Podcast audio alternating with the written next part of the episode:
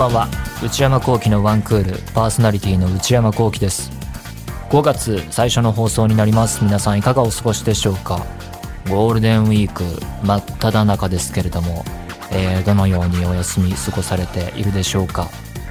えー、私内山は特に関係なく業界は動いていて、えー、仕事していると思うんですけれども休みあったとて東京はあの大規模な商業施設は大体お休みでね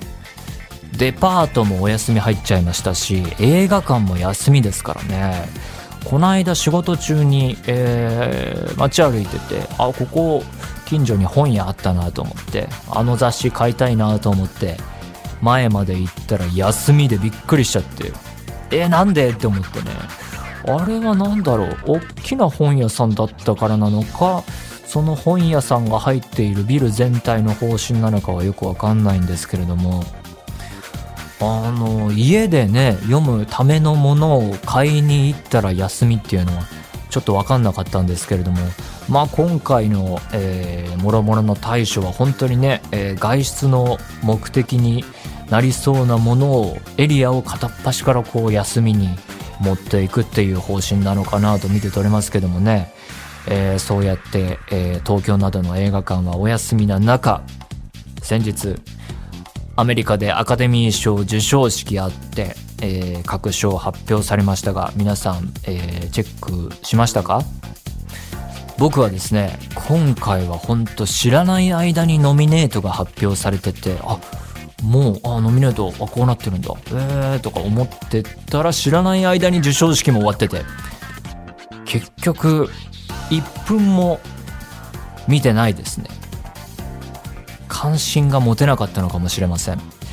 えー、結果、えー、主だったところ紹介すると作品賞は「ノマドランド」これもすでに見ました。で監督賞も「ノマドランド」からクロエ・ジャオ監督。えー、クロエ・ジャオさんは中国出身の女性ということで、えー、女性としては2人目。2人しかいないっていうのは確かに問題ですね。キャスリン・ビグロー、えー、ハートロッカー以来。ハートロッカーも随分昔になるんですねもう。面白い映画ですけど。で、えー、アジア系女性としては初だと。まあだから作品賞監督賞を取ったということで今回のアカデミー賞今年はノマドランドの年だったのかなという印象を受けました、えー、そして加えて主演女優賞はフランシス・マクドーマントさんが取ったということでフランシス・マクドーマント確かに演技良かったですけどでもともと大変優れた俳優でファーゴで、えー、撮っていても主演女優賞。3ビルボードでも撮っていて今回3回目だそうでね。もういいだろっていう気もしますけどね。他の人にあげてもいいんじゃないのかなと僕がアカデミー賞を投票する立場だったらねそういうバイアスなのか分かんないけど、うん、考えちゃいそうだけど、うん、それだけ良かった。あるいは他の候補が弱かったのか。あとノマドランドの年っていうことで思ったのがまたネットフリックスは、えー、いろいろ賞は取りそもそもノミネート数も多かったものの作品賞とかは取れなかったと。デビッド・フィンチャー、えー、マンクがまあ取れたらなというところだったのかもしれませんが今年はノマドランドだったと。で他にも主演男優賞はチャドウィック・ボーズマンさんではなくアンソニー・ホプキンスさん。ファーザーっていうこれから公開される映画で、えー、受賞だそうで。あとはあの助演女優賞がねユン・ヨジョンさん。ミナリこれも見ました。でこの方はもう伝説的な韓国の女優さんでキム・ギヨンっていうね、まあ、名監督、がいるんですけれども彼との仕事がデビュー作っていうねもう本当に伝説的な女優さんで、えー、今回この世界的にまた評価されることになったわけですけれどもまあいろんな賞がある中で僕が、えー、一押しなのが短編実写映画賞を取った「隔たる世界の2人」これはネットフリックス作品です。もうすでに日本で見られます。これねあの SNS でもいろいろフォローしているアカウントの人が褒めていたりあのこの番組の構成作家の沢木さんも、えー、この間僕に勧めてくれてそれで見たんですけれども尺は29分なんでねあっという間に見れちゃいます。でこの映画面白くてですねどんな映画かっていうと、えー、アメリカにおける、えー、現代の黒人差別の問題未だに続く差別の問題特に、えー、警官による、えー、主に白人警官による、えー、死亡事件、えー、がたくさん起きていると。でそういう現状の問題、えー、に加えを時間 SF として時間 SF の中のループもの皆さん好きですよね。僕も好きです。ループものをという手法を使って描いていると。で具体的にどういう映画かっていうとある、えー、主人公の黒人の男性が朝女性の家から帰ろうとしたところすぐその家の前にいた警官からえー、こういろいろなことが積み重なってなんと何にもしてないのに殺されてしまうと。でその人がパッと次目を覚ますとさっきの同じ女性の家で同じベッドの上で寝ていると。で不思議だなと思ってまた家を出るとまた繰り返すと。でまた目覚めるとっていうそのループですね、まあ、この男性は、えー、この死のループから逃れられるのか出られるのかっていう映画なんですけれども、まあ、これよくできててねその現状の問題について考えるきっかけにもなるだろうしこの映画を見ていてえー、ハラハラドキドキすることで。でそれに加えてなんだろうな今の問題を考える上でのあそういうことか。このやっぱりこうニュースを見ていて当事者じゃない問題っていうのは自分から特に海外の問題だったり、えー、そういうものだとするとちょっと遠く感じてしまうこともあると思うんですがそれがフィクションの力というかこう飲み込みやすくなる。あこういう視点で見るとこう感じるのか。このループの感じがなるほどという感じを映画を見ていると、えー、考えることができてただ使えばいいってことじゃないと思うんですがそのループさせるっていう手法と内容として伝えたいこと表現したいことがとてもうまく一致していてこれはうまいなと思いました。同じループものの手法を使った映画長編ですけどこっちはパームスプリングスっていう映画がもうこれはすでに日本でも公開されていて劇場で公開されていてこれももう見たんですけれどもどちらも、えー、制作者の人たちがインタビューでアメリカ映画の93年に公開されたループものの代表格ですね「恋はデジャブ」っていう放題がついた、えー、映画をのタイトルを挙げていてこれが大変面白い映画なんですけど、やっぱりそうかと思いましたね、改めて。アメリカでの知名度はすごいみたいで、こういう、えジャンルの話になると、まず必ず近年の映画としてはこのタイトルが挙げられて、日本だとそうでもないですよね、知名度多分。アメリカ映画だと恋はデジャブがすごいインタビューとかで出てきてで定期的にループものの作品がこうやってまた新しく作られてでその人たちの話を聞いていくと、まあ、やっぱり恋はデジャブに刺激を受けてとか、えー、制作の前提になっていてあれのフォーマットを使いつつ良いところを学びながらじゃあどうやってずらすかとかそういうことに気を使っていったっていう風に語っている例がとても多くてですねまだ見たことない方はこれらの最新作そしてそれに興味を持ったら恋はデジャ・ブぜひぜひ見てみてください。ということでアカデミー賞はこんな感じでした。それでは内山昂輝の1クールスタートです。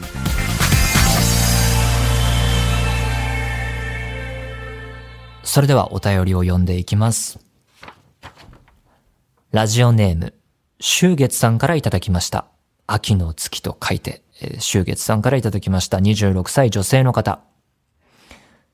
内山さんスタッフの皆さん、こんにちは。いつも楽しく拝聴しています。以前の放送でクラスラインに担任の先生が入ったという話題がありましたのでメールいたしました。これね、今、現代、連絡網とかどうなってるんだろうっていう話題が続きましたね。私は教員ではありませんが、教員に関わる仕事をしていますので、文部科学省などからの通知をよく目にします。ほう、どんなお仕事なんだろう。その知識から言うと、先生の目的は進路の相談だけでなく、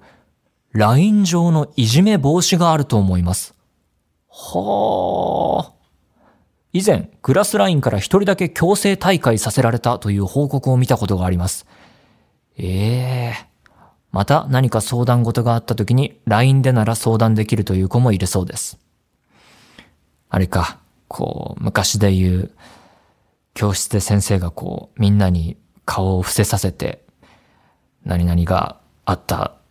かどうか知ってる人みたいな手挙げさせるみたいな。学校の方針にもよるとは思うので、必ずしも私が申し上げたことが正しいとは言えませんが、プライベートで繋がることは教員の方にもリスクのあることなので、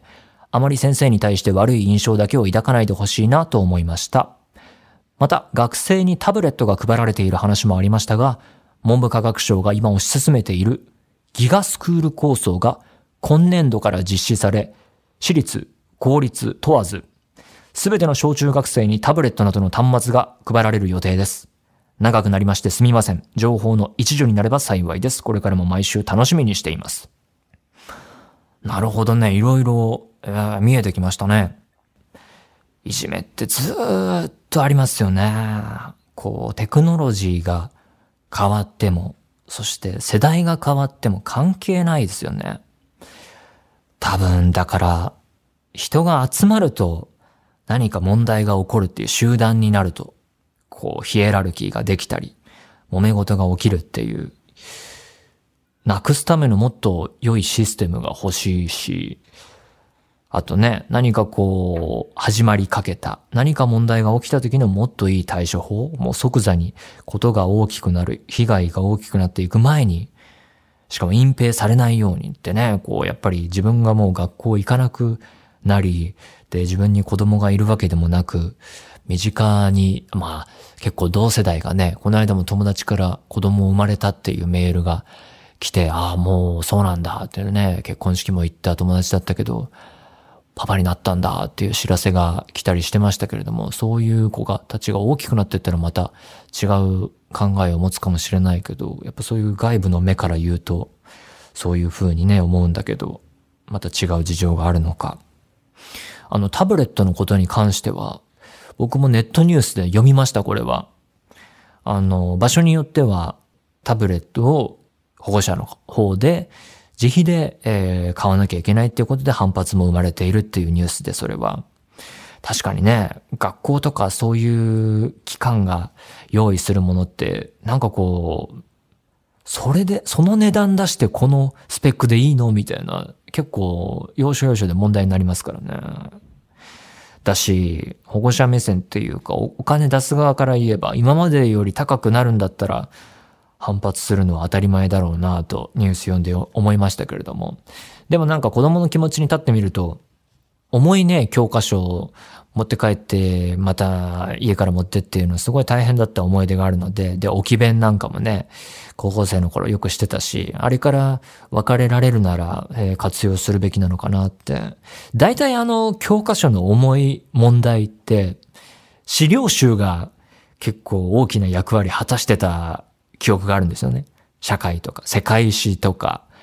えー、理科系の、理系の資料集計、あの分厚いやつがね、あれがこう、わかんないけど、タブレットとかでデータで見られて、で、なおかつ、紙では実現しようのなかった動画とかでもね、えー、情報が得られて、えー、理解しやすくなるんだったら大いに結構という感じですけれども、お金の問題は確かに大事ですね。えー、いろいろ勉強になりました。ということで、皆様からのお便り引き続きお待ちしております。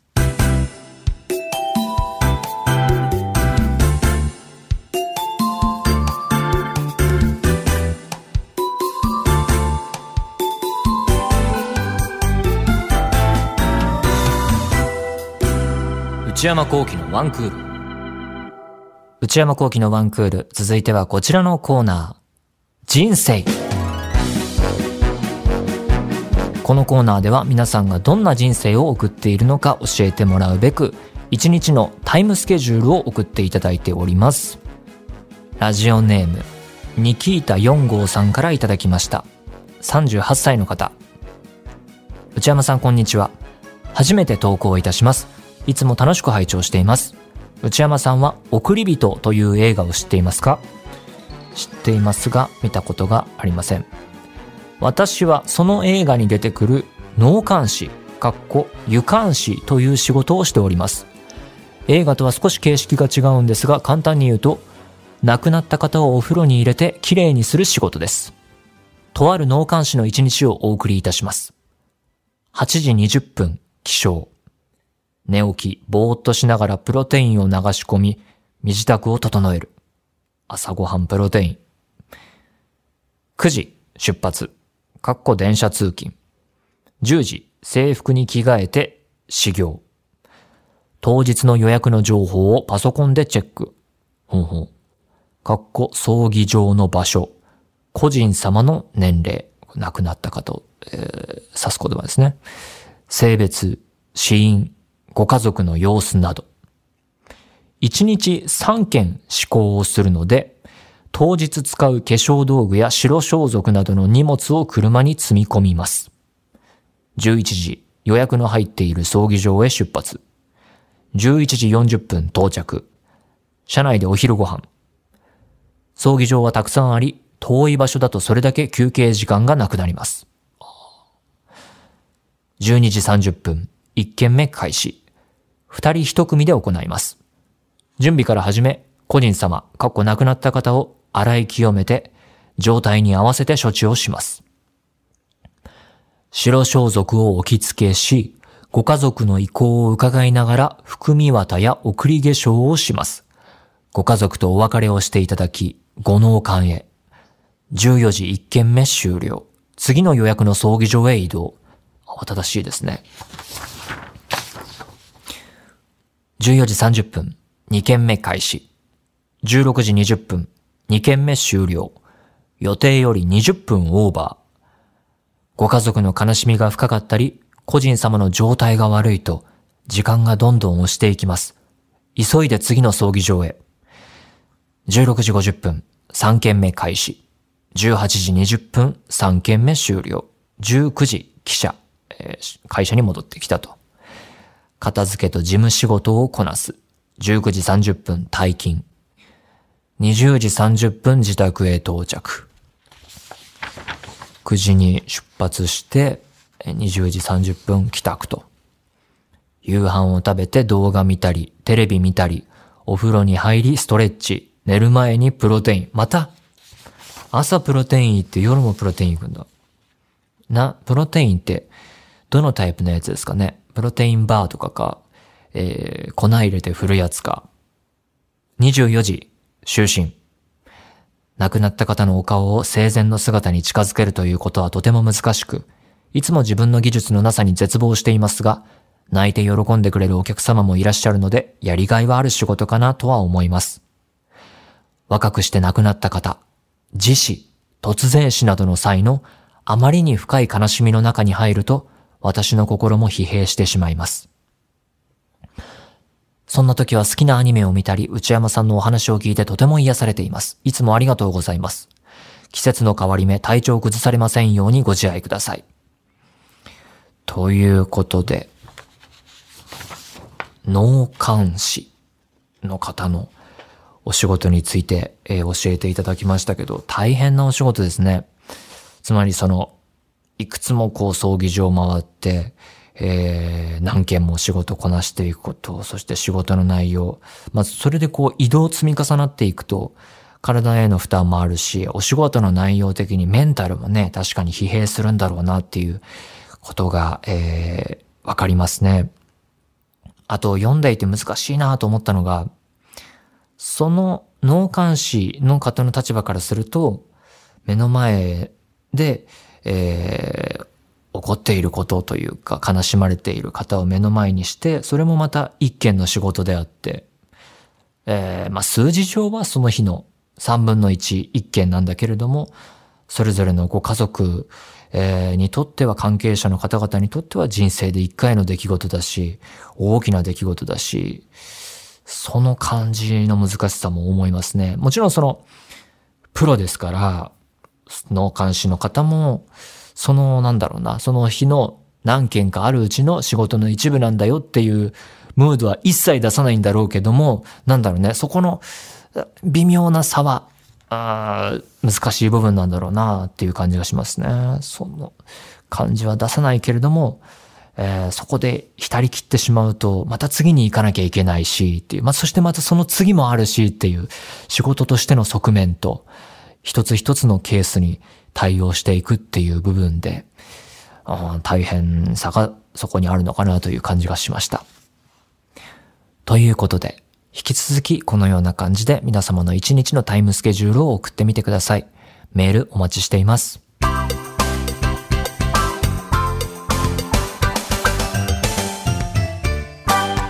内山幸喜のワンクール。新生活応援、春のお便り。えー、こちら春限定のコーナーになっております。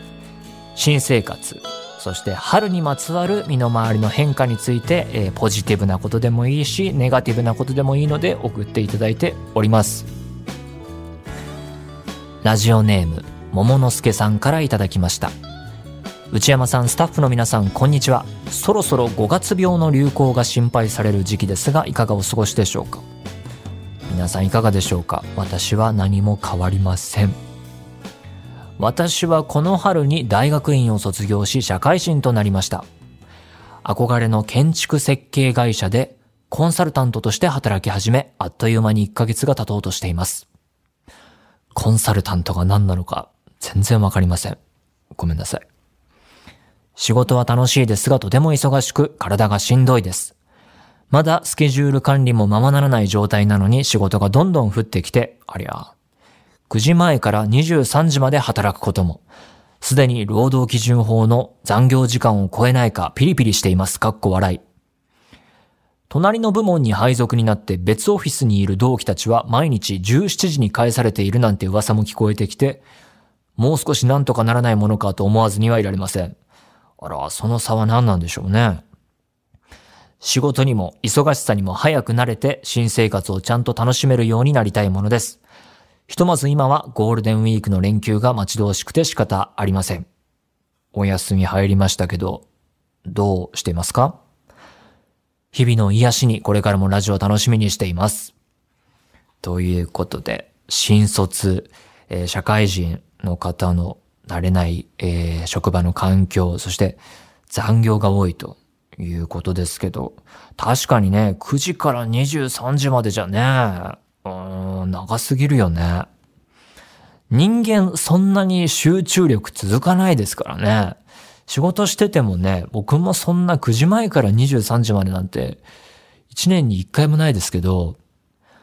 あの、長く働いてるとずっとスタジオ1日こもりっきりだっの仕事、もう今は考えられないけどね。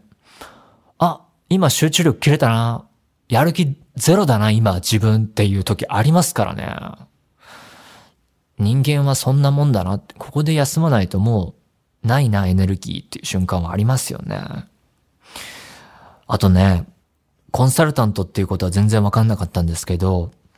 あの、東京いろんなスタジオがある中で、とあるスタジオの近くのカフェ？レストラン？まあ、ご飯も食べられてお茶もできるようなお店に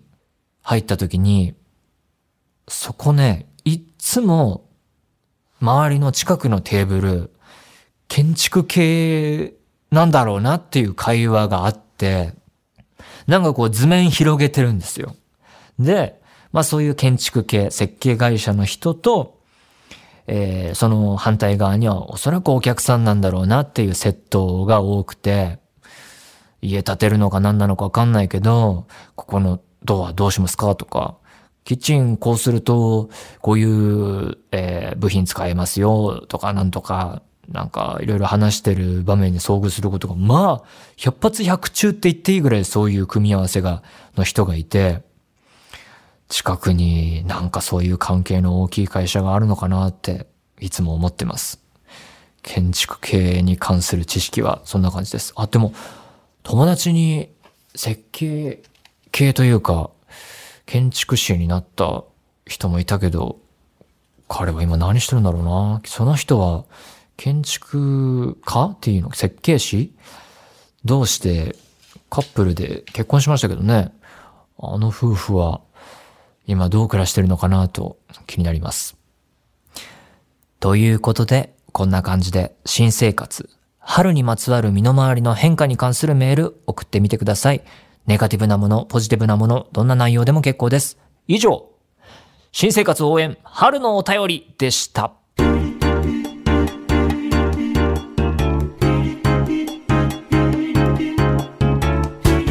内山幸喜のワンクール。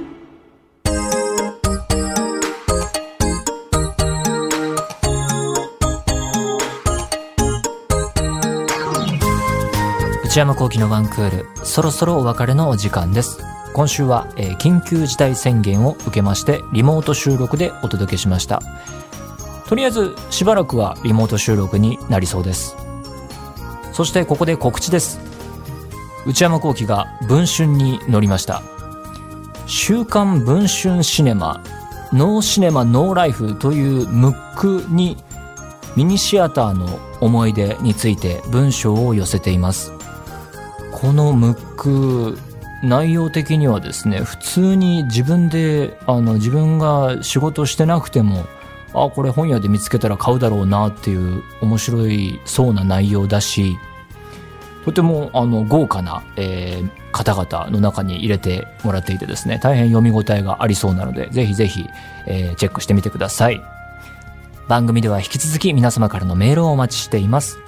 現在募集中のコーナーは春にまつわる身の回りの変化を教えていただく春限定の新コーナー新生活応援春のお便り。皆様がどんな毎日を過ごしているのか一日のスケジュールを教えていただく人生。パリピな皆さんの日常を教えていただく私はパリピ。私内山幸喜に10分喋ってほしいトークテーマを提案していただく内山さんこれで10分お願いします。買い物不詳な私内山幸喜の財布をこじ開けられるような買いな商品をお勧めしていただく。内山さんこれ買いです。今抱えている悩みをなるべく詳しく教えていただくお悩みプロファイル。皆様のブルーな思い出をポエムにしていただくブルーポエムそして皆さんの身の回りにいるマイペースすぎる人を報告していただく内山さん打ち上げ来ないってよ。他にも最新の流行を少しだけ覗いてみるトレンドハッシュタグ。私が最近見た映画についてただひたすら語るムビログ。そして話題になっているエンターテインメント作品などの普段は表に出ない関係者の方にお話を伺う中の人インタビュー。これらのコーナーで取り上げてほしい商品や作品、人物なども募集中です。すべてのメールはこちらのアドレスへお願いいたします。one.joqr.net one.joqr.net 番組公式ツイッターアカウントは、アットマーク、one アンダーバー joqr です。こちらもぜひチェックしてみてください。この番組は、ポッドキャストと YouTube でも配信中です。ポッドキャストは、ポッドキャスト QR、Spotify、Amazon Music などで。YouTube は文化放送エクステンドの公式チャンネルで配信しております。更新は火曜日の夕方の予定です。そして、内山幸喜オフィシャルノート、内山幸喜の踊り場連載中です。毎週木曜夜に更新しております。現在は、えー映画テネットの感想記事を、えー連載中ですが、もうすぐそれは終わりまして、次は自分のこと、自分の身の回りのことに関して、えーエッセイみたいなもの、映画に関係のないものを予定しております。踊り場公式 Twitter、YouTube チャンネルも用意してありますので、そちらもぜひご活用ください。それではまた来週、さようなら。